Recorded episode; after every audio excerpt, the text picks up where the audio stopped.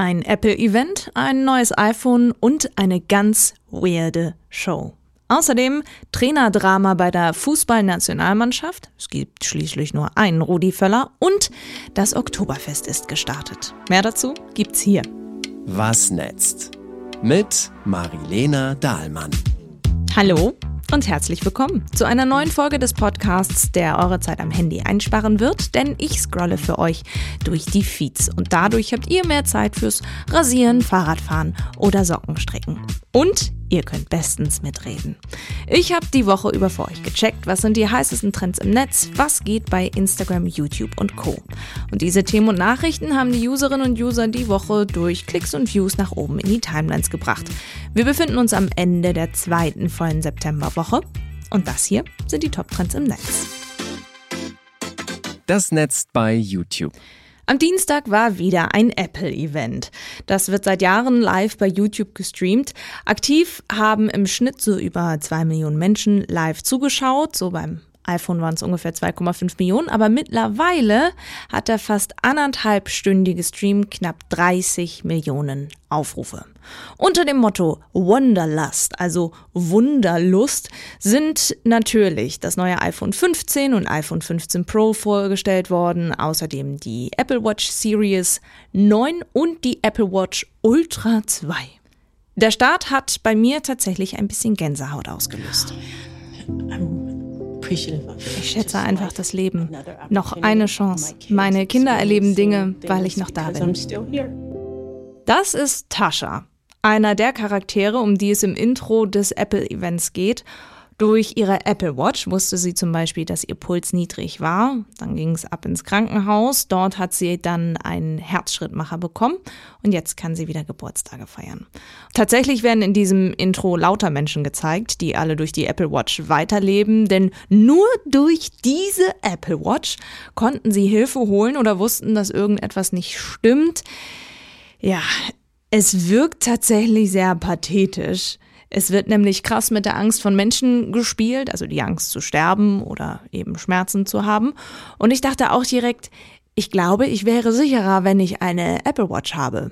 Oder vielleicht auch nicht. Und natürlich wollten die Macherinnen und Macher vermutlich genau das auslösen. Kauf eine Apple Watch, damit du überleben kannst.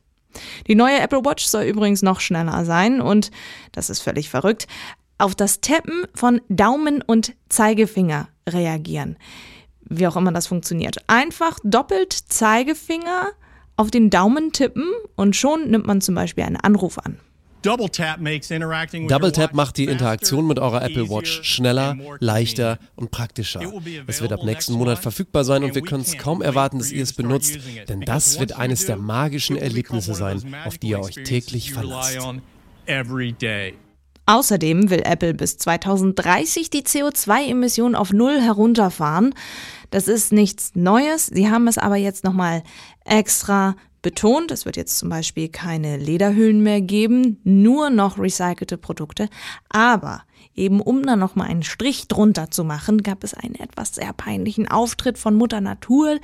Wir sehen jetzt, müsst ihr euch vorstellen, einen Konferenzraum, wo sie an einem langen Tisch sitzen und das sind alles die Entwicklerinnen und Entwickler der unterschiedlichen Apple-Produkte, die da sitzen. Und dann taucht da eine Frau auf und das ist Mutter Natur. Und sie checkt mal, na, wie sieht's denn aus bei euch? Haltet ihr das denn wirklich alles ein? Ist am Anfang sehr genervt, weil sie muss sich ja schon wieder mit einem Unternehmen rumschlagen. Und am Ende ist sie aber ganz glücklich, dass Apple das alles macht. Und es riecht förmlich nach Greenwashing. Ich hoffe, ihr musstet nicht lange auf mich warten.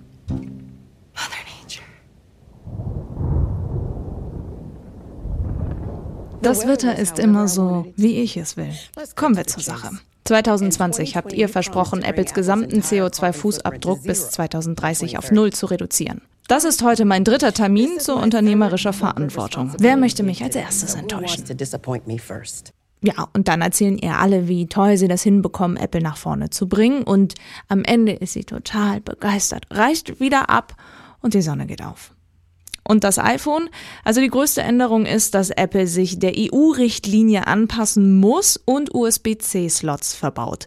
Das heißt, dass iPhones in Zukunft via USB-C geladen werden können, also einheitlich mit anderen Produkten, zum Beispiel von Samsung oder Google. Das heißt, kein separates Ladekabel mehr, was ja ein Ziel der EU ist. Das iPhone 15 hat jetzt wieder leicht abgerundete Ecken, die Kamera ist noch größer geworden, noch schneller, noch besser. Das, was sie bei jedem Apple-Event eigentlich sagen. Ja, und dann kommt das iPhone 15 Pro, jetzt aus Titan, was die Farbe eher grau macht und nicht mehr so glänzend. Eine Sache ist neben dem USB-C-Anschluss aber doch neu. Der Action-Button. Mit einem einfachen Drücken könnt ihr eine Sprachmemo aufnehmen oder die Kamera starten, um einen wichtigen Moment festzuhalten. Die Meinungen dazu gehen im Netz auseinander. Die einen meinen, es ist wieder nicht viel anderes, nicht so viel Neues und dafür mal wieder ultra teuer. Andere Expertinnen und Experten sagen, wenn du jetzt ein neues iPhone brauchst, dann kauf es auch wirklich jetzt zu diesem Zeitpunkt, weil mit USB-C bist du für die Zukunft super ausgestattet. Das Netz bei Google. Wir müssen über Fußball sprechen. Letzte Woche habe ich schon berichtet, dass Hansi Flick nicht mehr Bundestrainer der deutschen Herrenfußballnationalmannschaft ist. Also musste am Dienstag beim Testspiel gegen den Vize-Weltmeister Frankreich der Rudi Völler als Interimstrainer ran. Und die Jungs haben tatsächlich 2 zu 1 gewonnen. Über zwei Millionen Mal wurde an dem Tag das Spiel bei Google gesucht, denn alle wollten wissen, ob Rudi das Ruder rumreißen konnte. Trainer will er allerdings nicht werden. Da baggert der DFB ja wohl an Julian Nagelsmann. Unter dem Hashtag Nagelsmann wurde auf X aka Twitter heiß diskutiert. Unter anderem, dass der viel zu teuer für den DFB sein könnte und dass die Bayern, bei denen er offiziell noch unter Vertrag steht, ihn wohl gehen lassen würden. Dort ist er ja seit März als Trainer freigestellt. Das Netz bei X. Ja, Mai, Servus, es geht wieder los. Oh, zapft is. An diesem Wochenende ist das Oktoberfest in München gestartet. Hashtag Oktoberfest äh, hat dazu bei X, aka Twitter, getrennt. Jetzt wird 18 Tage lang gefeiert und Bier getrunken, was das Zeug hält. Und einer freut sich besonders und macht es ein bisschen zu seiner Show. Bayerns Ministerpräsident Markus Söder von der CSU. Heute ist herrliches Wetter, echtes Ministerpräsidentenwetter hätte beinahe gesagt, nein, echtes Wiesenwetter. Und wir freuen uns sehr drauf. Bayerisches Brauchtum, bayerische Tracht, die bayerischen Schützen, das ist Lebensfreude pur. Ja, solche Videos postet er dann sehr, sehr gerne. Aber auch bei Google wurde nach dem Oktoberfest gesucht, aber eher mit dem Wort Unfall zusammen, denn tatsächlich hat es am ersten Tag bei einem Unfall in einem Fahrgeschäft acht Verletzte gegeben. In der Achterbahn Höllenblitz sollen Wagen zusammengestoßen sein. Der Höllenblitz ist laut Betreiber die größte Indoor-Achterbahn der Welt und die Polizei hat sie nun erstmal gesperrt. Das Netz bei TikTok. Oder besser, die Netz bei TikTok. Barbara Schöneberger. Der Eurovision Song Contest geht wieder los, zumindest hier in Deutschland. Ihr könnt euch ab jetzt bewerben mit eurem Song und eurer Stimme unter Eurovision.de. Zeigt uns euren Beitrag auch unbedingt unter Eurovision Germany 2024, dem Hashtag, damit wir alle davon erfahren. Ja, und mit etwas Glück seid ihr vielleicht am 16. Februar beim großen deutschen Vorentscheid dabei. Dass der Hashtag trendet, Eurovision Germany 2024. Das liegt weniger an der Barbara, sondern daran, dass die Leute ihre Videos und ihre Musik unter dem Hashtag präsentieren können, nämlich ganz TikTok und deswegen ist der Hashtag auch in den Trends mit aktuell fast einer Million Views. Und es gibt auch schon erste Bewerbungsvideos. Doch ich hab heute Bock auf meinen Oberlippenbart, Oberlippenbart, Oberlippenbart, ah, ah, Oberlippenbart, Oberlippenbart, ha, ha, Oberlippenbart, Oberlippenbart, Bart, oder hier.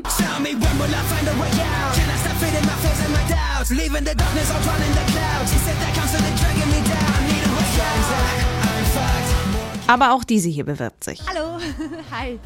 Mein Name ist Wiebke und als Solokünstlerin heiße ich Wait, what? Weil, naja, so läuft mein ganzes Leben.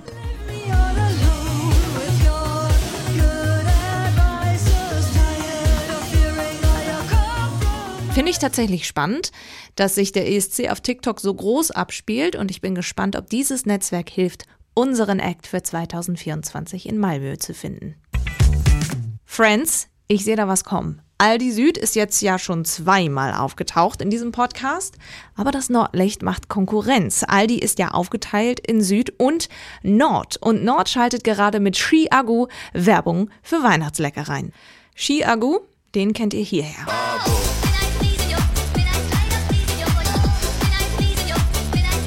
Und der Typ mit dem blonden Fukuhila und der großen Skibrille ist jetzt Werbegesicht für Aldi Nord mit Millionen Views und folgenden Audios. Speedos auf der Stage, Crowd kennt all die Lieder. Trinke kein Moe, ich mag den Sack von Aldi lieber. Uh, uh. KP, wie viel Geld auf meinem Konto ist. Hol mir Spekulatiuskekse, obwohl Sommer ist. Übrigens, noch ein spannender Vergleich, den ich gemacht habe. Aldi Süd hat bei TikTok 338.000 Follows und Aldi Nord 500 68.000 Follows. Bei Instagram ist es aber genau umgekehrt. Da hat Aldi Nord 163.000 Follows und Aldi Süd 470.000. Ich würde mal sagen, dass Aldi aktuell eine wirklich spannende TikTok-Strategie fährt, denn bei Instagram läuft der Content lange nicht so gut wie dort. So, das war's. Ich hoffe, euch hat diese Folge gefallen. Abonniert gerne diesen Podcast, dann verpasst ihr keine Folge mehr. Und wir hören uns dann hoffentlich nächste Woche wieder. Passt bis dahin auf euch auf und seid lieb zu anderen. Eure Marilena. Was netzt? Mit Marilena Dahlmann.